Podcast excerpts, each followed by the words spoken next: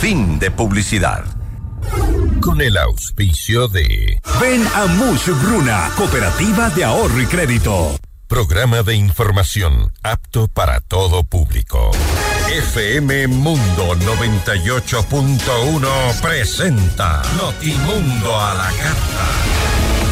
60 minutos de información actualizada y entrevistas a profundidad. El mejor noticiero a la mitad de la jornada. Conducción, Gisela Bayona. Dirección de noticias, María Fernanda Zavala. Dirección general, Cristian del Alcázar Ponce. Este programa es transmitido en la app de OnePlus, oneplus.tv, canal 14 de Extreme, canal 14 de CNT y canal 14 y 514 de Claro TV. Notimundo a la carta. Desde los estudios más modernos del país.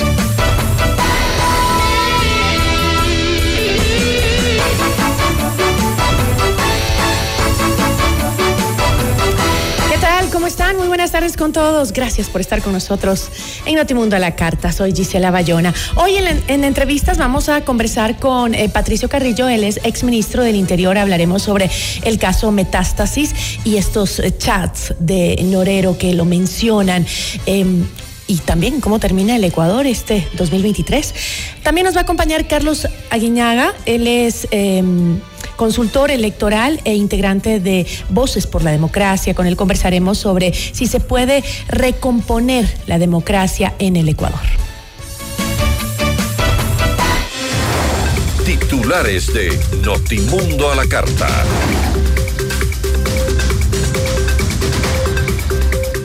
El juez nacional Luis Rivera dicta prisión preventiva para el expresidente del Consejo de la Judicatura, Wilman Terán, y el vocal Javier Muñoz por presunta obstrucción a la justicia. La Fiscalía pidió que se llame a juicio al exministro de Energía Javier Vera y tres personas más por el presunto delito de cohecho. El exsecretario Diego Ordóñez reitera que nunca ha enviado mensajes al narcotraficante Leandro Norero y califica como un montaje o suplantación de identidad a los chats que lo vinculan en el caso Metástasis. Víctor Herrera, comandante de la zona 8, anunció que Guayaquil cierra el año con 2.700 muertes violentas. Un guardia resultó gravemente herido tras un asalto a una entidad bancaria en Durán. La fiscalía ya investiga el hecho. En lo internacional, 21 integrantes de una organización delictiva vinculada al tren de Aragua fueron detenidos en Perú. 60 víctimas de explotación sexual fueron rescatadas tras un mega operativo. Altos funcionarios de Estados Unidos y México se reunieron para tomar medidas contra la migración irregular. Notimundo a la carta. Buenas tardes y bienvenidos. Notimundo a la carta, una opción para mantenerse informado. Ahora las noticias.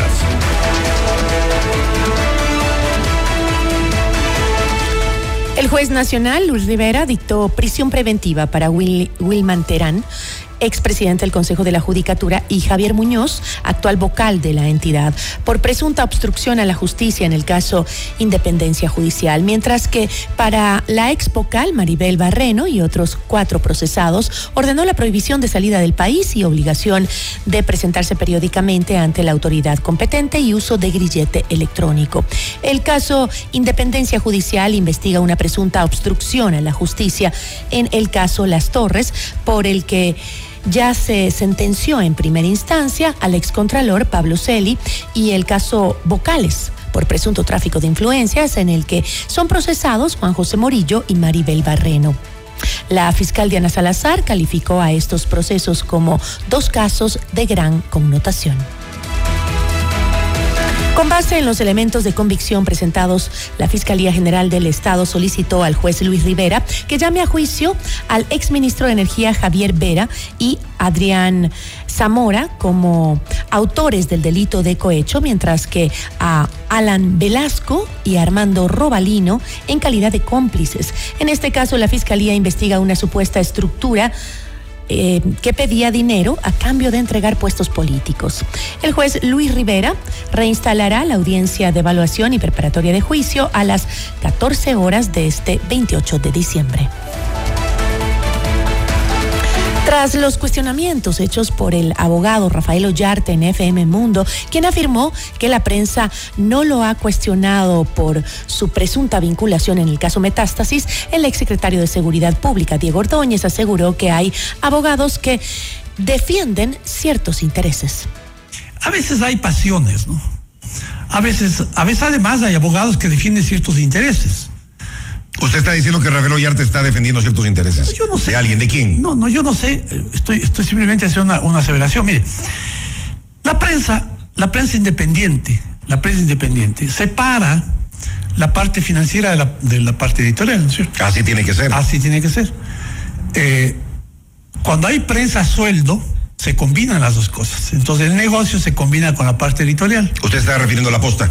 Ah, así es. Y quisiera, si usted me permite, también a, a referirme a eso. Dígalo. Y eh, el caso de abogados también hay abogados, ¿no? Hay que preguntarles a qué, a qué clientes defienden, porque a veces los abogados también hablan a nombre de sus clientes. Esto es una presunción, ¿no? Es una presunción, porque... Grave presunción. No, no me explico, no me explico por qué eh, esta insinuación. Además, Ordóñez afirmó que el portal digital La Posta fue parte de una agenda para desestabilizar al gobierno de Guillermo Lazo. ¿Usted nunca investigó como secretario de Seguridad todas estas cosas que está mencionando ahora?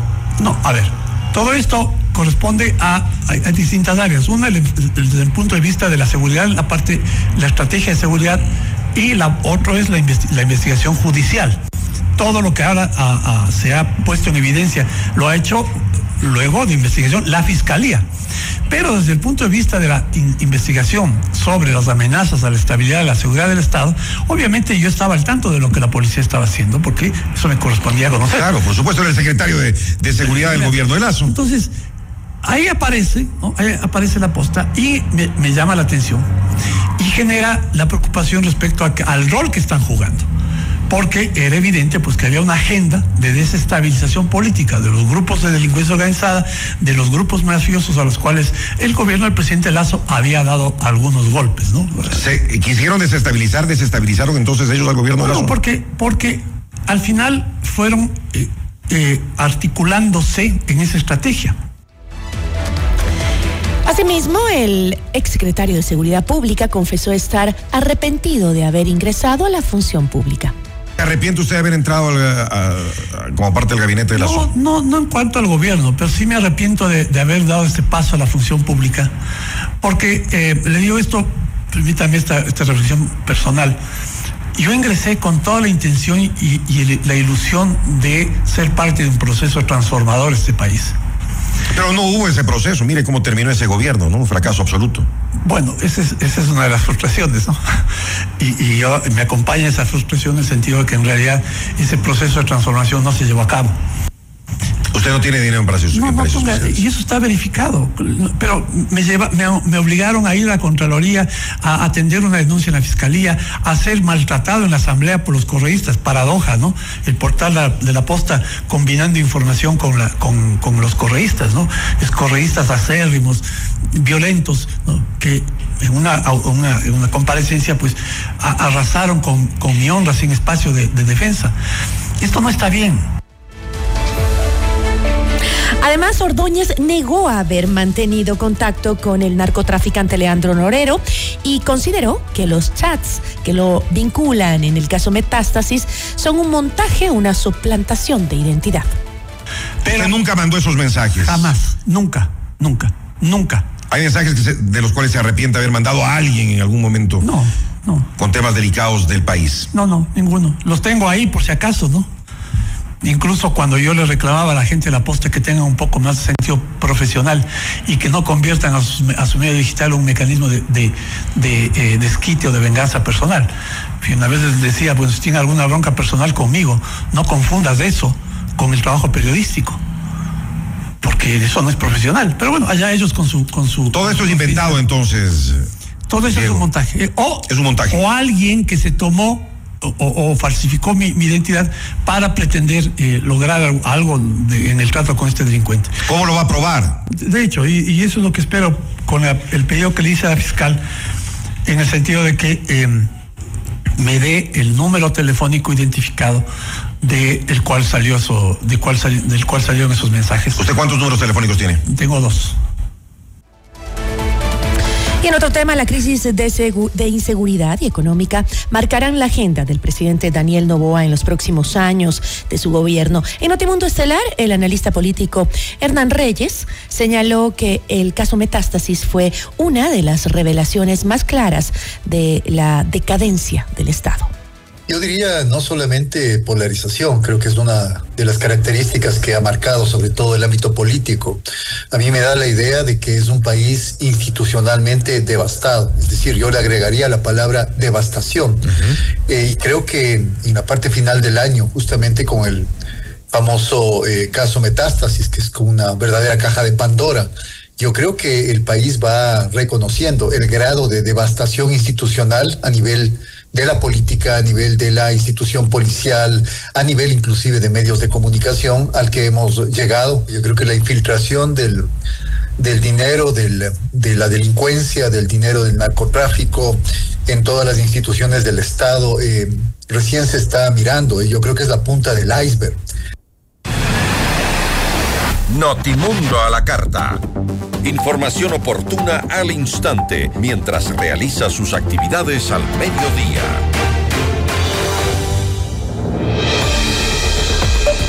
El exministro del Interior, Patricio Carrillo, aseguró en una entrevista con Teleamazonas que sí existió la reunión con el denominado número uno que se menciona en los chats del narcotraficante Leandro Norero. Dice que esa reunión eh, trataron temas de seguridad. La entrevista a la carta, en diálogo directo con los protagonistas de los hechos. Nos acompaña a esta hora Patricio Carrillo, exministro del Interior. Patricio, ¿cómo está? Gracias por estar con nosotros. Gracias, Gisela. A usted, buenas tardes. Un saludo a todos. Eh, bajo su dirección en la comandancia de policía durante el 2020 se inició, entiendo, la investigación de Leandro Norero, ¿no es cierto? Y ya con usted como ministro del Interior en 2022 se eh, produjo la detención del narcotraficante en Perú. Hoy a usted eh, se lo menciona en estos chats publicados por la Fiscalía, en donde hablan, habla Norero con su abogado de concretar una reunión entre usted y el número uno. Usted ha dicho ya en un medio de comunicación que esa eh, al parecer ya se dio y que el número uno sería el eh, quien fue el alcalde de Manta, Agustín Intriago, quien fue asesinado. Em, en esa reunión, usted tal vez percibió que se intentaba decirle algo fuera de la ley. No. Gracias Gisela por la pregunta y déjeme, permítame hacer algunas precisiones. Yo lo que he hecho es una línea de tiempo en función de cuándo inició la investigación. Fuimos nosotros los que detuvimos a Norero. Fuimos nosotros los que detuvimos a todos estos mafiosos que han estado en prisión. Fuimos nosotros los que estuvimos atrás de muchísimas organizaciones criminales. Y cuando se dio el caso Norero, inmediatamente en el mes de junio se dio el paro eh, recordarán ustedes en donde casi un mes estuvo paralizado el país. Ahí se suspendió la investigación. Se suspendió la investigación. Ahora aparece este chat en el cual el alcalde de la ciudad de Manta, a través de sus eh, asesores, de la gente de sus secretarías, coordinaron con la secretaría del ministro del Interior de ese entonces, que era yo, para una reunión en función de dos hechos que se habían dado en la ciudad de Manta. El primero, el 5 de agosto, un sicariato que conmocionó a la ciudad, que se dio en el, en el centro comercial, en el principal centro comercial de la ciudad. Y el segundo, el domingo 10 de agosto, asesinaron a un periodista, Gerardo Delgado, en Montecristi. Y eso también generó una enorme percepción en, en la ciudad. El alcalde viajó acá para entrevistarse conmigo y solicitarme una reunión, un gabinete de seguridad en la ciudad de Manta que se concretó días después. Esa ha sido toda la participación y lo que se comenta entre dos mafiosos no quiere decir que sea necesariamente algo sobre los que los terceros a quienes ellos mencionan pudo haber estado o existió alguna corrupción. Ahora, usted como autoridad máxima de la seguridad eh, en el país, ¿nunca sospechó de que eh, tal vez el alcalde Agustín Intriago, eh, quien fue asesinado, podía haber tenido algún tipo de vinculación con las mafias del narcotráfico? nosotros investigamos el caso y si ustedes pueden revisar la cuenta de Twitter, yo el día 28 de julio del 2022 puse un comunicado en el cual ya advierto sobre la delicado del caso Norero y toda la inseguridad jurídica que se estaba viviendo pero nadie quería prestarle atención. Todo el mundo tenía terror porque saben que atrás había una estructura criminal que podía atentar se hablaba ya de 40 municipios que hacían contratación ¿Pero qué se refiere con que nadie quería investigarlo? Le digo... Pero si usted era, era, el ministro del Interior. Sí, nosotros... Usted fue eh, comandante de la policía. Nosotros le detuvimos, Gisela. Nosotros le detuvimos y entregamos a la Administración de Justicia. Mm. Porque eh, hasta ahí llega el rol de la policía. Y luego, si no se quieren adelantar pericias, si no se quieren hacer investigaciones, si no se quieren eh, tomar acciones inmediatas por, con autorización judicial, respetando el el principio de derecho, entonces había que denunciarlo. Y eso es lo que hicimos nosotros públicamente. La policía advirtió en esos mismos días los abusos que existían respecto del habeas corpus, con los cuales salieron Glass, Salcedo y muchos otros que a través de estos mismos jueces, Ortega Curipayo, Boni algo que en Manabí y todos los que ahora están involucrados, esos son los que atentaron a toda esta inseguridad a la que nos están Ahora, en otro, en otro mensaje, eh, Mayra Salazar, funcionaria judicial, eh, mantiene una conversación con Leandro Norero donde menciona también, eh, lo menciona también a usted. Norero afirma que usted imitaba las acciones de alias JR eh, presuntamente eh, vinculado al crimen organizado, él también, JR, y objeto de al menos 20 investigaciones de asesinato. ¿Cree, cree usted, eh, o, más bien, qué piensa que, que, querían decir con esto? Que usted actuaba de la misma manera que JR. Eso tendrán que decirle a las personas que estén involucradas. Las conversaciones entre mafiosos y que involucren, insisto, a terceros, nosotros no nos preocupa. Pero ¿quién es Mayra Salazar? Mayra Salazar ha sido la persona que ha venido persiguiendo permanentemente no solamente a Patricio Carrillo, a María Paula Romo. Y le pongo el ejemplo. Si Patricio Carrillo hubiera sido un general como cualquiera de los otros que pasaba intrascendente durante su carrera, hoy no tendría ningún problema y yo estaría disfrutando de mi vida civil y jubilado. Pero a mí me ha tocado enfrentar octubre. Yo no era el comandante general de la policía, no era el comandante de fuerza, no era el comandante de las Fuerzas Armadas, sin embargo soy el único que ha sido mencionado y cuestionado. Porque si no defendíamos la democracia como lo hicimos, si no defendimos a los policías que les querían incendiar como querían hacerlo en el norte de Quito, entonces otro hubiera sido el cantar. Si nosotros no denunciábamos el robo de los 950 millones de dólares al ISPOL, hubiésemos estado tranquilos, como hicieron tres comandantes anteriores, el general, el general Mantilla, el general Villegas, el general Diego Mejía. Ellos sabían del, del, atraco, pero no dijeron nada. A mí me tocó denunciar y he sido, y he sido víctima de las persecuciones. Si yo no le detenía a Norero, es probable que no esté en los chats, pero lo que no se dice es que Norero, JR, Junior, Rasquiña y todos, inclusive el que sigue preso, me han amenazado a mí de muerte. No dicen cuando yo en esas mismas fechas llegué a tener el 96% de eh, riesgo a la vida. Esas son las cosas que en las tergiversaciones, cuando hay sesgo, quieren involucrar. Mayra Salazar debería responder por muchísimas otras cosas y no sobre esto que ellos ponen en un, en un chat y tendrán que decirlo como así lo pusieron. Pero, eh, ¿O qué eh, interpretación la pueden dar? Pero el, el caso Metástasis eh, incrimina también al general eh, Pablo Ramírez, quien hasta el 3 de diciembre estaba en servicio activo. En 2020, cuando em, aún era coronel, fue director de la de educación de esa institución bajo su comandancia, entiendo yo, ¿no? Era quien se encargaba de la formación de policías En mayo de 2021, eh, bajo eh, la comandancia de Tania Varela, el coronel Ramírez fue designado comandante de la zona 4, Manabí y Santo Domingo, precisamente el área de influencia de Norero y base de apoyo del narcotráfico. En agosto de 2021, Ramírez ascendió a general y un mes después pasó a formar parte del gabinete ministerial de Guillermo Lazo como director del SNAI. A pesar de las continuas masacres carcelarias, duró casi un año en el cargo y en agosto de 2022 con usted como ministro del Interior fue designado director antinarcóticos. ¿Cómo, cómo es posible que, que, este señor Pablo Ramírez ascendiera de esa forma y eh, eh, ocupara estos cargos tan importantes eh, y nadie se diera cuenta que tenía por ahí una relación con bandas criminales? Mire, es complejo porque a Pablo Ramírez ya le han sentenciado pero hay un debido proceso que tiene que respetarse. Pablo Ramírez ha sido un oficial que desde el inicio de su carrera eh, estaba en las primeras antigüedades. ¿Usted confiaba en Pablo Ramírez? No, confiaba el sistema, no Patricio Carrillo, porque la policía tiene un sistema meritocrático de ascenso. Y yo no he sido el que ha estado atrás para su ascenso desde cadete a subteniente, a teniente, a capitán. Y nos toca y coincidimos únicamente en las fechas posteriores.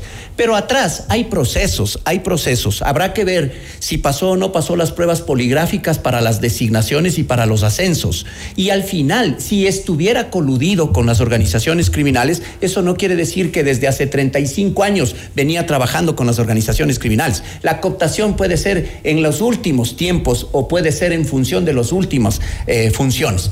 Cuando yo llego a ser ministro de Estado, lo primero que le pido al presidente Lazo es para garantizar el Estado de Derecho, para que él mismo no tenga complicaciones posteriores con los derechos humanos, para que no exista esa relación entre un oficial activo con el, y puede ser violación de derechos humanos eh, con la política penitenciaria, había que retirarle. Yo no sé quién le asesoró a Lazo para poner un oficial activo y lo primero que le pedí fue que retiren al oficial activo y busquemos una persona o una diferente con un perfil, pero que no pertenezca al servicio activo de la policía. Segundo, nosotros solicitamos se termine esa comisión pacificadora, porque es la comisión pacificadora o a través de esa comisión pacificadora que empiezan a darse los nexos entre los eh, capos de las organizaciones. Pero yo creo, Gisela, que el problema, el debate es tan simple en el país porque no queremos entender cómo funciona el crimen organizado. Si tuviéramos mejor comprensión, como lo han logrado en otros países que ya han vivido estas desgracias,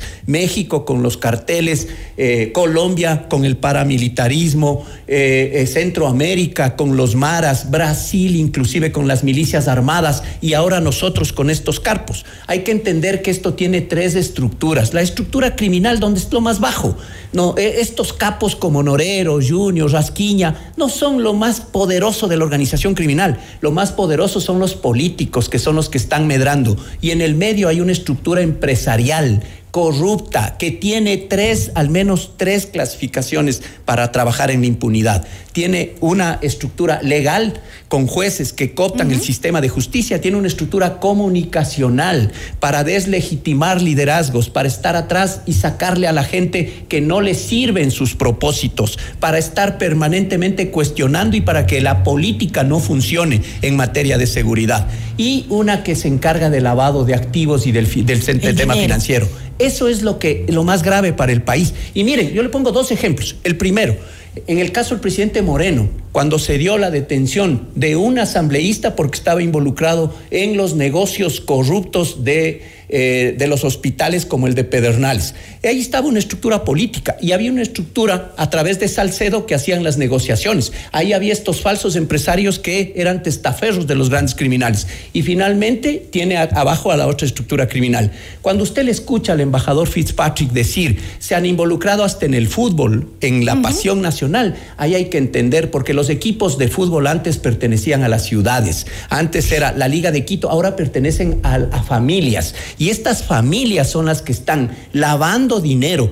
Entre el 8 y el 10% del Producto Interno Bruto se lava porque es, eh, viene de economías ilegales. Eso es lo que no queremos entender. Si lográramos entender esto, Pero fuéramos si usted más entiende tan resilientes. bien, ¿por qué cuando fue ministro, por qué cuando fue comandante eh, general de la policía no logró hacer un cambio? Gisela, pero nosotros lo hicimos. ¿Quién le detuvo a Norero? Entonces, ¿cómo se podía descubrir, descubrir esto? Una. Dos. Yo fui ministro por cinco meses. Tuve que construir el ministerio con dos grandes vicemini- viceministerios. Un ministerio para enfrentar el crimen organizado y recuperar confianza con los organismos internacionales de inteligencia. ¿Usted cree que afuera nos quieren colaborar con información cuando lo primero que vendemos nosotros es que esto está inundado de narcojueces, de narco, de narcogenerales y de, una narco, de un narcoestado? Nadie quiere cruzar información, la recuperamos. Y lo otro, nosotros veníamos trabajando en convivencia pacífica con el otro viceministerio. Ahora, cuando yo le escucho a la ministra y digo, si un ciego está guiando a otro ciego, no tenemos futuro.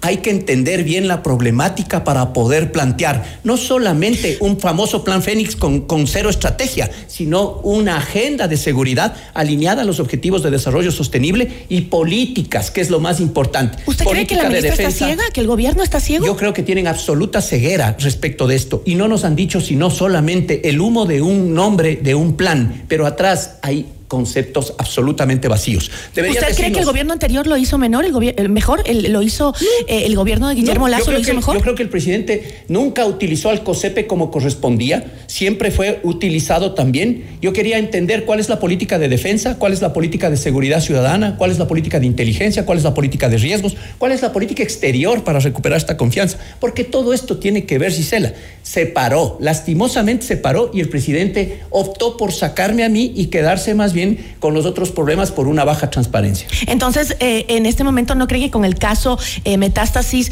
eh, se pone en entredicho la política de seguridad antidrogas que se hizo durante el gobierno de Guillermo Lazo? Sobre todo porque uno de los, de, de- de los comentarios reiterativos de usted y del expresidente Guillermo Lazo era eh, enorgullecerse de la cantidad de incautación de droga, por ejemplo. Yo nunca, yo reclamé eso, porque el indicador no es la cantidad de droga, el indicador de seguridad es otro, y eso hay que también entenderlo. ¿Cómo garantiza usted la paz?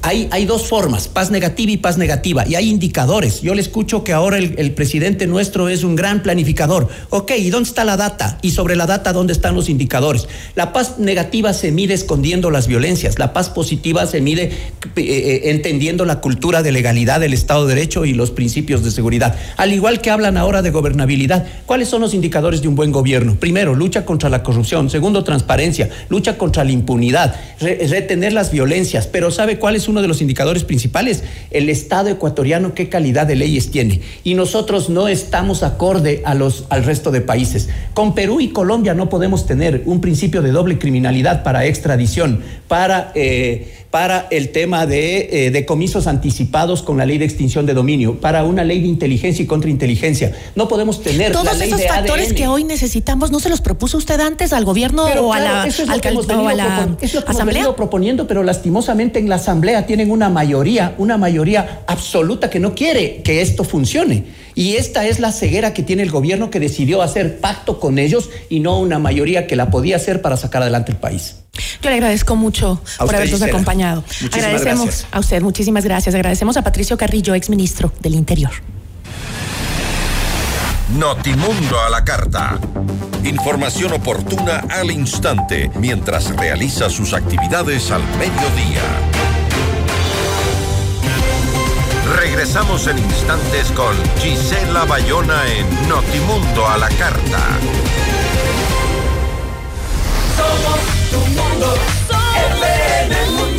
Mira nuestros mejores contenidos. Suscríbete gratis a nuestro canal de YouTube FM Mundo Live. Somos FM Mundo. Comunicación 360. Inicio de publicidad. Con el auspicio de Blue Castle Ventures, empresa canadiense de tecnología que cuida y cumple tus sueños. Banco Guayaquil, 100 años. FM Mundo presenta Minuto Forbes con Cristian del Alcázar Ponce. Bienvenidos. Un espectro se define como un fantasma o aparición. Flota silenciosamente sin ataduras a la realidad. Pocas veces hubo un auto con un nombre más apropiado que el Rolls Royce Spectre. El Spectre es el primer Rolls Royce de producción en serie con un sistema de propulsión totalmente eléctrico y más que nunca realmente está a la altura de la marca desde los inicios de la misma en el año 1908. Una de las características distintivas del Rolls Royce fue el uso de placas de identificación como Silver Ghost, Blanton, Raid y otras. Encuentre Forbes Ecuador en Supermaxi. FM Mundo presentó Minuto Forbes con Cristian del Alcázar Ponce. Patrocinado por... ¿Qué es la libertad financiera? Son las decisiones y oportunidades que tomamos lo que marca nuestro destino. Blue Castle Ventures te permite tener esa seguridad financiera mientras trabajamos por ti. Recibe el mejor interés por tu inversión gracias a nuestro manejo seguro y responsable. No trabajamos con criptomonedas. Desde solo mil dólares en adelante ya puedes invertir en tu futuro. Visita nuestra web bluecastleventures.ca slash invierte y gana y descubre lo que podemos hacer por ti. Blue Castle Ventures, empresa canadiense de tecnología que cuida y cumple tus sueños. Comunícate a nuestro WhatsApp 098 469 4493. ¿Qué harías si te ganas tus primeros 100 mil dólares?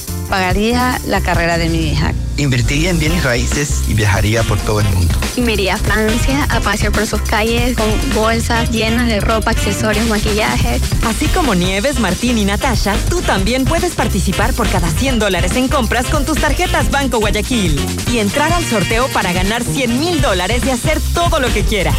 Regístrate en misprimeros100mil.com. Banco Guayaquil. 100 años. En tu esta es la hora. Son las 13 horas, con 30 minutos. Seamos puntuales, FM Mundo. Gran liquidación por fin de año en Grifine Home Center. Compra porcelanato, granito, sanitarios, lavabos y muchos más con grandes descuentos. 520 productos con el 70% de descuento. 130 productos hasta con el 50% de descuento. Además, hasta el 25% de descuento en toda la tienda. No te pierdas esta oportunidad de comprar y remodelar del 18 al 30 de diciembre en Grifine Home Center. Visítanos en Quito, Avenida El Inca entre Amazonas y Huepi. Al estilo Grifine Home Center. Prima, ¿cómo está? ¿Cómo va el negocio? Bien, prima. Le hice caso y aumenté los productos gracias al crédito Muchugruna. Qué bueno, prima. Y ahora están en todo el Ecuador. Cuéntele a la familia. Apoyamos todas sus iniciativas y le damos crédito para lo que necesite. Negocio, estudios, viaje, vehículos y más. Hasta 30 mil dólares, sin base y sin garante. Acérquese a la agencia más cercana y solicite su crédito en todo el Ecuador. Aplica condiciones. Abogado Luis Alfonso Chango, gerente general. Estamos en el centro norte y sur de Quito. En Alianza del Valle tú eres nuestra mayor inspiración, porque juntos hemos forjado un futuro donde las metas se cumplen. Estamos felices de anunciar que mejoramos nuestra calificación y ahora somos doble A más, posicionándonos como una institución financiera sólida para todos nuestros socios y clientes. Este logro es el resultado de tu seguridad y confianza durante todos estos años.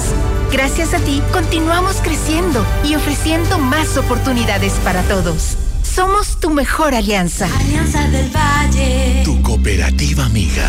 Somos tu mundo. Somos FM Mundo. Comunicación 360. Fin de publicidad. Este programa es transmitido en la app de OnePlus, oneplus.tv, canal 14 de Extreme, canal 14 de CNT y canal 14 y 514 de Claro TV. Continuamos en Notimundo a la Carta, una opción para mantenerse informado con Gisela Bayona. Notimundo a la Carta, una opción para mantenerse informado. Ahora las noticias.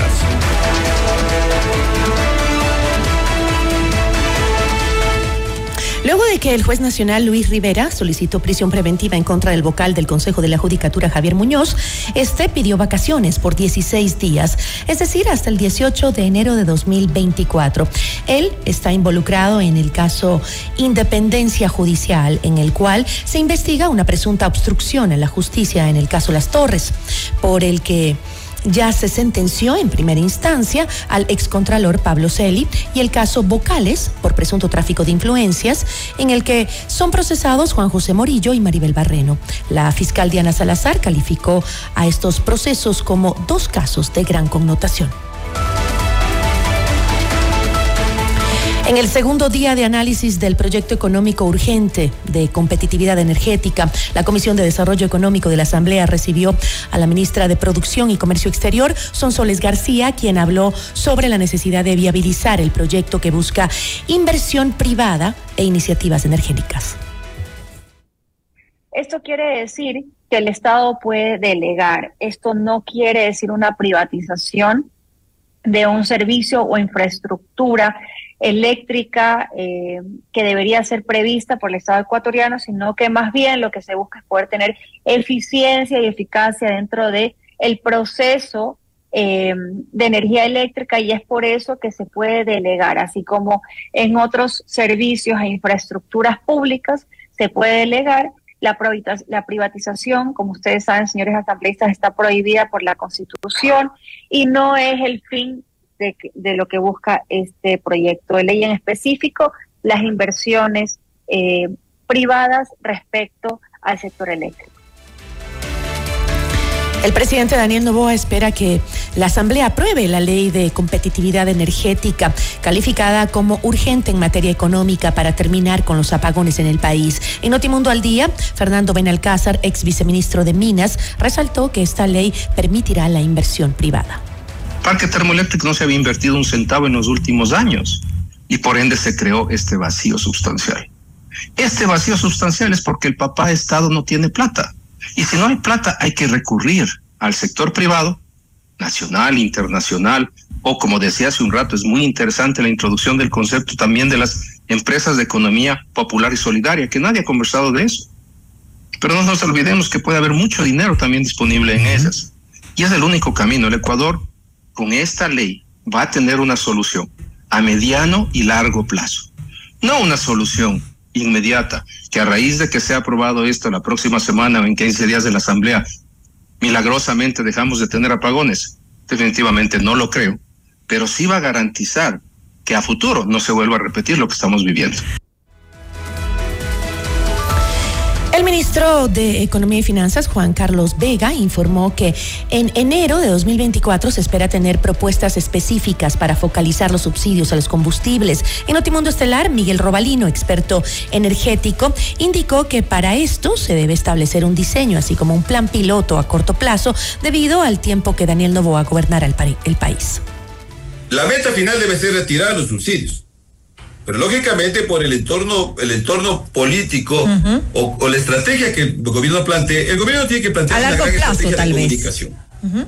De comunicación. Es decir, hay que socializarlo muchísimo al tema de la focalización, es decir, haciendo ver más los beneficios que se tiene que justamente aparentemente los beneficios que se tiene con el subsidio.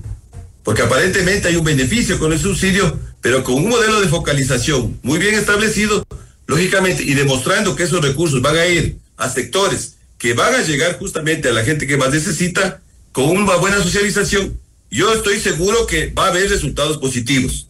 Ese es un tema que estratégicamente el gobierno tiene que plantearse para poder eh, sacar avante esta, esta planificación de focalización.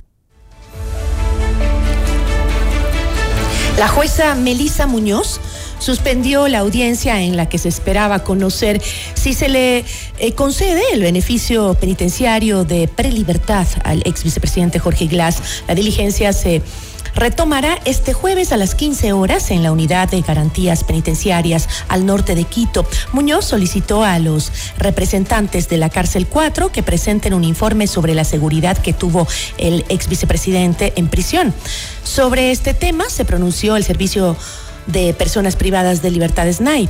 En un comunicado, la entidad pidió que se revoquen las medidas cautelares otorgadas a favor de Glass y que permitieron su libertad en noviembre de 2022. Estas fueron aceptadas por el juez Emerson Curipayo, uno de los procesados en el caso Metástasis. El Consejo Nacional Electoral negó la petición del movimiento Creo que convierte en eh, que lo convierte en partido político. Un informe del organismo determinó que no cumplía con los requisitos para esta transformación.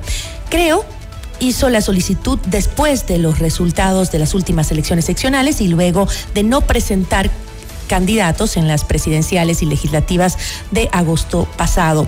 Enrique Pita, vicepresidente del Consejo Nacional Electoral, explicó los motivos de la decisión. Del informe que hemos conocido se desprende que el movimiento político Creo, Creando Oportunidades, lista 21, incumple eh, lo dispuesto establecido en, en, el artículo 324 de la ley electoral. Esto es la obtención del 5% de los votos válidos a nivel nacional en dos elecciones pluripersonales consecutivas. Para este informe se cuantifican las dos últimas elecciones pluripersonales consecutivas, a saber, elecciones generales 2021 con un 9.093% y elecciones seccionales 2023 con un 3.9635%. En atención a lo expuesto, mi voto es en contra respecto al presente informe que hemos conocido. De esta decisión, el movimiento emitió un comunicado en el que indicó que una vez que sea notificado oficialmente, analizarán eh, qué acciones tomarán. La organización también recordó que la decisión aún puede ser apelada ante el Tribunal Contencioso Electoral por su naturaleza, contenido y fondo. Es importante aclarar que no hemos perdido nuestra condición de movimiento político. Seguimos más vivos y vigentes que nunca. Cita el documento firmado por su presidente, el exministro Esteban Bernal. Bye. Revisamos otros temas. Un hombre que intentó colocar un explosivo en una empresa ubicada en la avenida Francisco de Orellana frente a la ciudadela Sauces en el norte de Guayaquil murió tras la detonación de este artefacto. El hecho se registró a las 22 horas del 27 de diciembre. Quedó grabado en una cámara de seguridad del sector. En las imágenes se observa cuando el hombre se baja de un vehículo rojo y camina hasta la esquina para dejar el explosivo. Casi 15 segundos después se observa la detonación. Al parecer, el ciudadano quien vestía ropa de color negra manipulaba la bomba cuando estaba eh, esta pues le detonó en la mano. Víctor Herrera, comandante de la policía de la zona 8, habló sobre el tema. Ya luego de las investigaciones post-explosión se logró determinar que el explosivo utilizado era de uso industrial, cuya envoltura es de color rojo. El efecto que tuvo sobre esta persona que intentó detonar afuera de una unidad económica lamentablemente causó la muerte de esta persona con el desmembramiento de las extremidades superiores y la pierna izquierda. Nosotros bajo ese efecto queremos hacer un llamado primero a la ciudadanía para que cuando conozca dónde se está almacenando este tipo de explosivos, denuncie, considerando que esto no está poniendo en riesgo solo a la persona que manipula estos explosivos, sino al entorno. Este evento, de acuerdo a la línea investigativa post-explosión, hemos podido determinar que uno de los, de los propietarios de esa unidad económica había, había recibido ya llamadas extorsivas. En Notimundo Estelar, Víctor Herrera, comandante de la policía de la zona 8, explicó que como parte del plan Fénix eh, del presidente Daniel Novoa, se tienen identificadas zonas violentas como el Distrito Sur, Durán y Nueva Prosperina para el despliegue de eh, operativos y de contención. Bueno, eh, el levantamiento que tenemos y cómo se está trabajando son alrededor de 12 GDOs que operan en todo lo que es el Distrito Metropolitano de Guayaquil. Recordemos que dentro de la cadena de valor, cuando hablamos que de la principal influencia que tenemos de la inseguridad es el narcotráfico y teniendo en consideración que la ciudad de Guayaquil es una ciudad donde se encaminan los tres ejes que son el acopio y la distribución. Eso ha hecho que existe una disputa abierta y es por eso el incremento de las muertes violentas. En el 2022 tuvimos alrededor de 1.500 72 muertes violentas. En lo que va del 2023 estamos cerrando con 2.700 muertes violentas. De hecho, se ha hecho un diagnóstico de todos los eh, eventos que se han realizado, eh, que las declaraciones del estado de excepción y el efecto que ellos han tenido. Entonces vemos que realmente no ha habido una contención, sino un incremento. El presidente Daniel Novoa se reunió con el gabinete de seguridad en medio de los hechos violentos que se han registrado en las últimas horas, sobre todo en la costa del país. El ministro de Defensa, Giancarlo Lofredo, entregó más detalles. parte de los consensos que se llegaron en esta mesa de trabajo es que se van a intensificar los operativos CAMEX de control de armas, explosivos y municiones, eh, la intervención más a fondo del bloque de seguridad, que está compuesto por Fuerzas Armadas y Policía para este tipo de operativos, eh, y de parte del Ministerio del Interior se habló de la construcción de cuarteles intermedios para cambiarlos por los antes conocidos como UPC. Eh, actualmente la delincuencia no da para estas unidades de policía comunitarias, da para cuarteles intermedios que brinden más disuasión y que den más protección a los servidores policiales. Además, Lofredo se refirió a los operativos de seguridad que se realizarán en el país durante el feriado de fin de año. Bueno, para estos feriados, eh, primero en el de Navidad hubo mucha más presencia de Fuerzas Armadas en todos los balnearios, se, se intensificó eh, la seguridad a base de lanchas en todas las playas, unidades operativas caminando las playas de arriba abajo y tuvimos también la presencia de helicópteros en ciertas zonas eh, también turísticas. El mismo procedimiento lo vamos a realizar para el siguiente feriado. Eh, controlen las vías también de acceso a los balnearios y de esta manera vamos a proteger a la ciudadanía. Ya volvemos con Notimundo a la carta.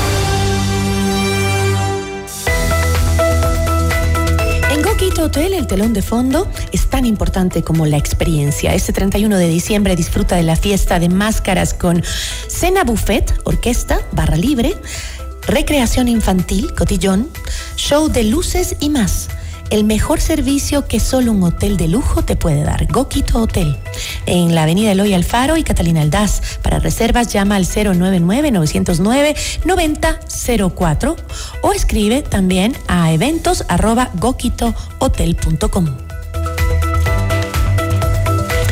No te preguntes cuánto cuesta un seguro, mejor pregúntate cuánto te costaría no tenerlo. En Credit Seguros tenemos la respuesta y la solución con la mejor asesoría y acompañamiento en el proceso.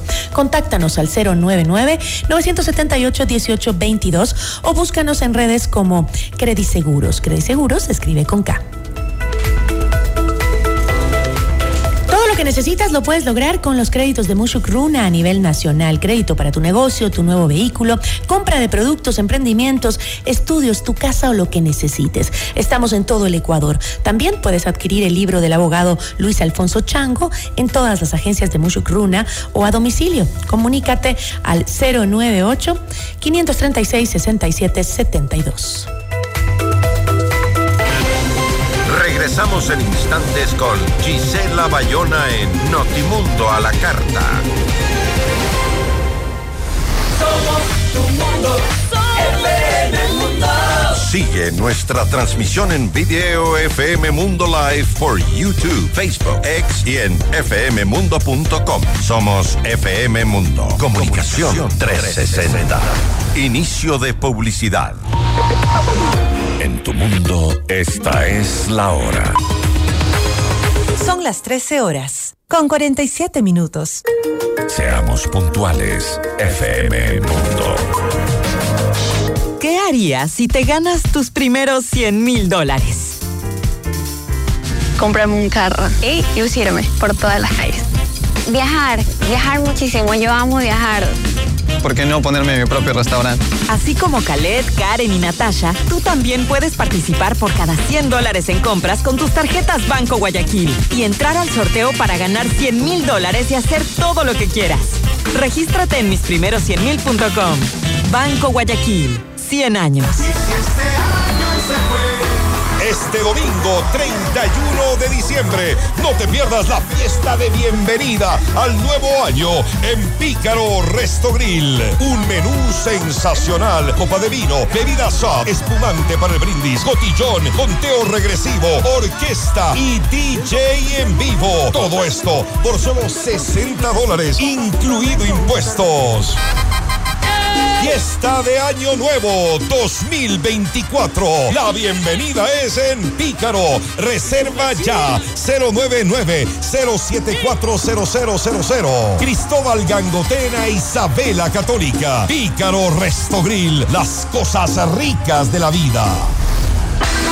En estas fiestas, regala alegría, regala Sony. Lleva la magia del entretenimiento a casa con televisores, audio, cámaras y más. Además, paga con tus tarjetas de crédito Banco y difiere hasta 24 meses sin intereses más dos meses de gracia. Te esperamos en nuestras tiendas de Mall del Sol y Quicentro Norte o ingresando a www.sony.com.es slash store. Aplican restricciones. Este 29 de diciembre llega el Día Farmacis con el 20% de descuento en todos los productos, porque con más beneficios.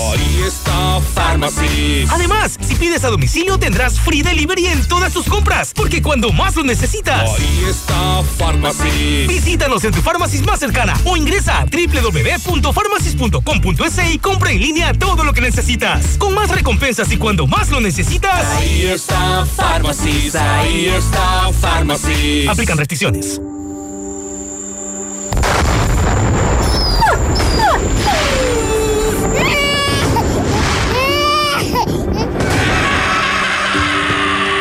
Desesperante, ¿verdad? Eso es lo que provoca el uso de petardos, silbadores y cohetes. No permitas que el caos, la desesperación y el dolor invadan tu casa. Por eso en estas fiestas, menos accidentes y más momentos en familia. Bomberos Quito. Juntos salvamos vidas. Somos tu mundo. FM Mundo. Somos FM Mundo. Comunicación 360. Fin de publicidad. Le invitamos a escuchar nuestro siguiente programa. 14 horas. Café FM Mundo. Con Nicole Cueva, Carla Sarmiento y Marisol Romero. Este programa es transmitido en la app de OnePlus, oneplus.tv, canal 14 de Extreme, canal 14 de CNT y canal 14 y 514 de Claro TV. En 98.1 continuamos con Notimundo a la carta.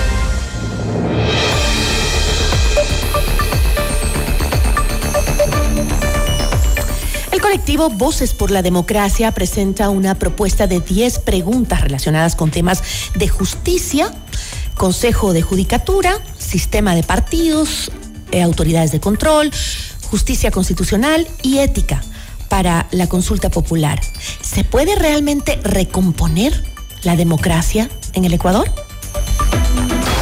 La entrevista a la carta, en diálogo directo con los protagonistas de los hechos. Está con nosotros Carlos Aguinaga, eh, consultor electoral, eh, integrante de Voces por la Democracia. ¿Cómo está? Muy buenas tardes. Buenas tardes, Gisela. Para mí es un gusto. Un saludo a todos los radioescuchas a quienes siguen en las redes sociales de FM Mundo. En, entre las propuestas planteadas eh, está eliminar los partidos políticos existentes y crear nuevas reglas que mejoren la eh, calidad de la clase política y la democracia, plantean ustedes. Eh, ahora, enten- entendería yo, creería yo que el Código de la Democracia incluye reglas para los partidos y me da la impresión que esas no se cumplen o cree usted que no son suficientes. Nosotros creemos que esas reglas son insuficientes. Nosotros creemos que debería haber un nuevo título quinto, es decir, una nueva ley de partidos, en la cual eh, los partidos se vuelvan a formar con otro tipo de exigencias. El problema es que la narcopolítica y las mafias nacionales e internacionales ya están enquistadas en las organizaciones políticas. Eh, se habla en todo proceso electoral de organismos de papel, de venta de candidaturas, de cientos de organizaciones políticas. Y este desorden eh, De alquiler la de falta partidos. de control ha permitido justamente que ya la narcopolítica ingrese al sistema de partidos. Yo creo que hay que hacer una limpia total. Eso es lo que creemos. Iba de nuevo.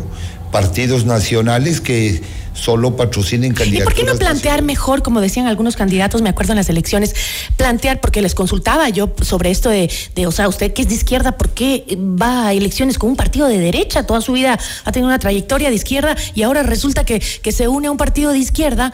O sea, ¿dónde está la ideología política también? Además del tema de, de- de la influencia del narcotráfico en, en las campañas y todo eso. Pero, eh, ¿no sería mejor por ahí, eh, tal vez, decían algunos, eh, el que no se necesite partido, un partido que te respalde para ir a una candidatura, que pueda ser una persona independiente y no necesites un partido?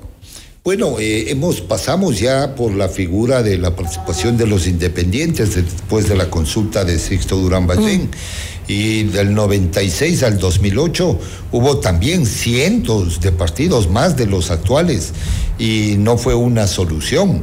Yo creo que la democracia hay que fortalecerle teniendo un buen sistema de partidos, un buen sistema electoral y un buen sistema político, pero deben haber los controles. Si no hay controles, si no hay depuración, si no hay un tamiz que realmente vea, eh, mire la ética política, la ética pública, vamos a tener contaminación permanente y los malos se van a apoderar de los partidos. Hoy los partidos son manejados por élites políticas, no son democráticos. Falta elecciones primarias, abiertas. Pero eso plantea el Código de la Democracia, pero no, se cumple. el, plantea la Constitución. Y eh, lo que hicieron en el Código de la Democracia es crear una figura que es inconstitucional, que se llama elecciones representativas. Mm. Entonces, en sala de 20 o 30 agentes designan todo y las élites disponen a sus delegados, que es la, Y las bases jamás votan por, o sea, jamás, jamás participan en la elección de sus candidatos. exactamente, pero hoy estamos proponiendo elecciones primarias abiertas con el voto de todos los ciudadanos y elecciones primarias cerradas para la estructura partidaria, ¿no? Eso es lo que estamos planteando. Ya venimos eh, casi dos años planteando eh, con el mismo planteamiento y creemos que es fundamental. Creemos que es fundamental cambiar el Consejo Nacional Electoral, la reestructuración, la gobernación electoral esta gobernación de cinco yo creo que es un desastre. Tenemos que hacer una eh, gobernación mixta, cuatro que vengan de la sociedad y la ciudadanía y tres que representen a los partidos, dos a las primeras mayorías y el tercero que venga de un colegio electoral que represente al resto de organizaciones políticas. Entonces, ahí va a haber un control de balanzas, de pesos y contrapesos en la administración de los procesos electorales. Ah, eh, ahora pasemos al otro tema porque eh, eh, este es uno solo de, la propuesta, ¿no? También plantean establecer un sistema de ingreso, educación, promoción, evaluación periódica y carrera para ser operador y servidor judicial que provoque que los mejores juristas participen, ¿no? Que los mejores capacitados. Pero, este, ¿cómo podría esto garantizar una justicia libre de corrupción? A ver, nosotros estamos planteando cuatro preguntas sobre el tema de justicia. La una tiene que ver con la reestructuración completa del Consejo de la Judicatura, una reestructuración, nominación extraordinaria, con, bajo otro modelo de designación por concurso y mérito con una comisión de alto nivel. Segundo, estamos planteando la evaluación total, total, de jueces, de fiscales, de defensores públicos, para justamente ver la probidad la ética, porque no podemos seguir con este sistema de justicia que se vende al mejor postor. Realmente lo que hoy hemos visto con eh, este caso Metástasis y otros escándalos que han habido por el uso de garantías constitucionales, el exceso de, de, este uso y la compra de jueces, hemos llegado a esta... Eh, eh, a esta situación tan crítica de la justicia. Y Pero no sería mejor este eliminar a todos los funcionarios y volver a contratar jueces, fiscales, porque eh, a la final la corrupción está, y lo hemos visto en el caso Metástasis, está tan enquistada, ha sido, ha sido una revelación súper fuerte para los ecuatorianos, pero que ya nos, nos la veíamos venir, digamos, ya sabíamos que la justicia estaba contaminada totalmente, ¿no? Ya llegó un punto en, que, en, que eh, era imposible no creer que había un espacio no contaminado eh, en, eh, dentro de la justicia. ¿No sería mejor hacer un borra y va de nuevo?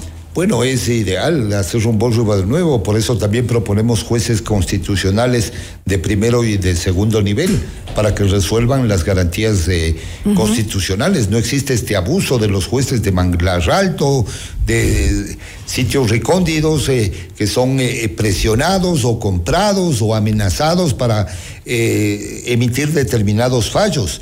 Entonces, como no hay cómo hacer un riba de nuevo, nosotros estamos proponiendo una evaluación total. Y, las áreas sensibles, que sí las hay, el área penal, por ejemplo, el área de garantías constitucionales, deberíamos eh, todos los estamentos públicos deberían mirarlo, pero también nosotros estamos mirando algo sobre la ética y que el Estado y las instituciones del Estado debe hacer. Debe hacer una investigación patrimonial de jueces, de fiscales, de servidores públicos de alto nivel, de autoridades de elección popular. Pero no existe eso ya. Lo que pasa es que existe una sola vez. Debería ser cuando aceptan el cargo, antes de aceptar el cargo, cuando están, cuando están en la mitad, en el proceso, o sea, y cuando, y, y, cuando hacerle reiterativamente eh, investigaciones de su patrimonio. Pero estamos proponiendo que se haga de dos décadas atrás, hasta el quinto grado de consanguinidad y tercero. ¿Qué saldrá de ahí? Entonces, eh, veamos, o sea, si se acepta Arañas algo y culebras. así, Qué miedo. eh, y, y- y obviamente eh, también el- la manzana de la discordia que es de este Consejo de Participación Ciudadana y Control Social, nosotros insistimos en eliminación de la competencia de designación de esas ¿Y autoridades. qué? ¿Que vuelva a la asamblea? Que vuelva a la asamblea, pero en el intermedio hay un concurso por una comisión especializada que hace el concurso de méritos de oposición y que elecciona unas ternas. Y esa terna va a la asamblea. y Esa ahí la- terna va a la terna- asamblea y la asamblea solo puede escoger de esas ternas. ¿Sí? Que son. ya- Cuando estaba en la asamblea, antes de que tengamos el, el Consejo de Participación Ciudadana, eh, ¿quién mandaba la terna? el, Eh, el gobierno. Mandaban mandaba? directamente. Ahí era acuerdo político. No había una, una depuración de méritos de oposición. Mm. Por ejemplo, a los jueces, para designar jueces, hay que tomarles un- una prueba oral pública, que la ciudadanía vea qué es lo que contesta. El que quiere ser candidato a la Corte Nacional de Justicia, por ejemplo, o el que quiere optar por la Fiscalía. O sea, no pueden ser pruebas así en aulitas, tiene que ser público tiene que ser televisado incluso, y yo diría, en ciertos niveles que son importantes, porque no se puede entregar por cuota política las instituciones eh, y los poderes públicos para que después no hagan eh, la inacción, lleve al descalabro de la democracia. La democracia está golpeada, está enferma.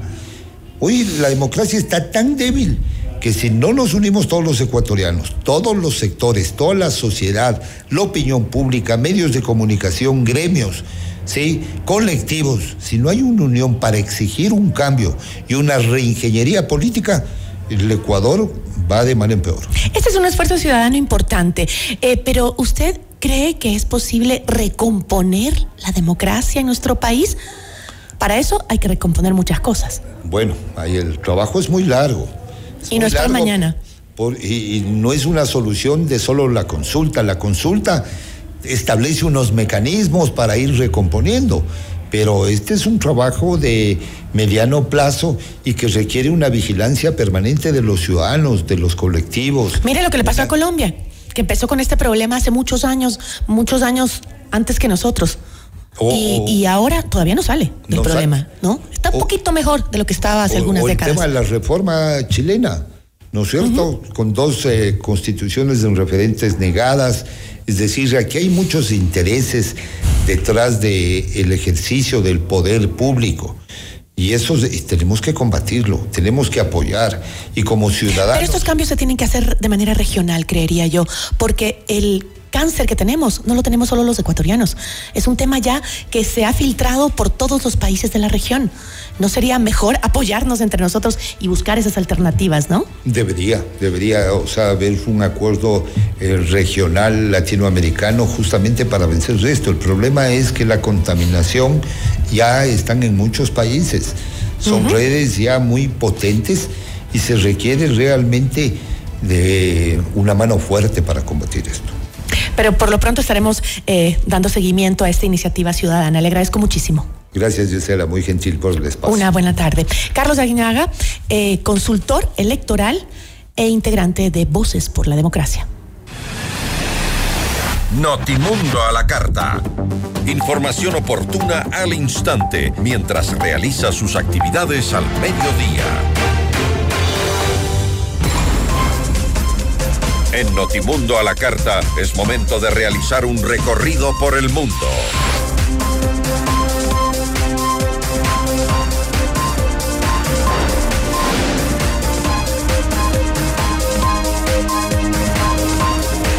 Veintiún presuntos miembros de la banda criminal Los Hijos de Dios, organización vinculada al tren de Aragua, fueron detenidos tras un operativo policial realizado en Perú. Además, se rescataron a 60 personas víctimas de explotación sexual y retenidas por estos criminales. La investigación realizada por las autoridades demostró que los hijos de Dios son acusados de cometer delitos de trata de personas, explotación sexual y extorsión y operan principalmente en distritos populosos del sur de Lima metropolitana como San Juan de Miraflores, Villa María de, eh, del Triunfo y Villa El Salvador. El presidente de México, Manuel López Obrador, se reunió con el secretario de Estado de los Estados Unidos, Anthony eh, Blinken, para abordar una solución a la crisis migratoria. Así concluimos la información en Notimundo La Carta. Que tenga una excelente tarde.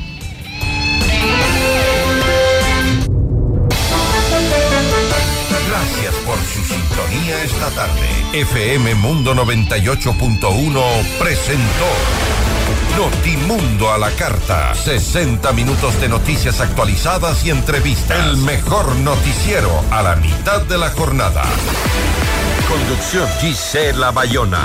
Ingeniería de sonido Darío Gutiérrez. Producción FM Mundo Live Javier Merino. Dirección de arte Laili Quintero. Coordinación y redacción Fernanda Utrera. Redacción y redes sociales José Martín Muñoz. Dirección de noticias María Fernanda Zavala. Dirección general Cristian del Alcázar Ponce. Notimundo a la carta. Con el auspicio de Ven a Mush Bruna, Cooperativa de Ahorro y Crédito.